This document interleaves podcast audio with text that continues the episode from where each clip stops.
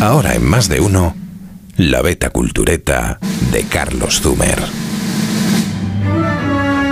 No es fácil aparcar cerca del Conservatorio de Málaga, del antiguo Conservatorio María Cristina. Lo sabe bien el director de orquesta David García Carmona, que un día dejó su coche sobre un bordillo, donde no debía.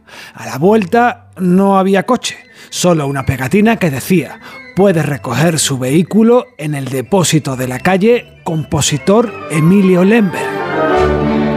¿Emilio qué? se preguntó García. Entonces él y otros como él empezaron a tirar del hilo, un hilo sepultado por los cascotes del tiempo y que han desenterrado Fali Álvarez y Vladimir Raez en su documental Buscando a Lemberg. Emilio Lemberg, malagueño con calle pero sin fama, destacado compositor musical de sinfonismos castizos, pero también de la música del nodo y de bandas sonoras de películas como Empezó en boda con Fernando Fernán Gómez y una jovencísima debutante llamada Sara Montiel.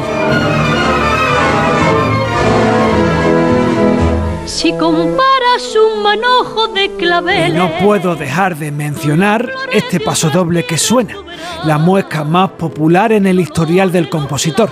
Letra Tony Leblanc, música Emilio Lember. un paso doble español. Y sin embargo, lo que más me interesa de esta historia es el apellido, Lember, que tiene de malagueño lo que Zumer de gaditano.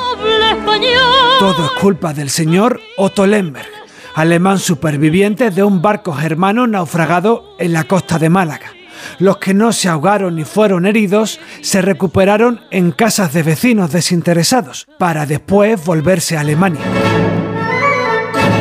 Pero no Otto Lemberg, que se enamoró de una malagueña con la que se casaría y concebiría a nuestro compositor. Y no fue la única consecuencia de aquel naufragio casual que hermanó para siempre a los alemanes con los solidarios malagueños. Flamea desde entonces en su escudo, entregado por la regente María Cristina, el título de muy hospitalaria ciudad. Más de uno en Onda Cero.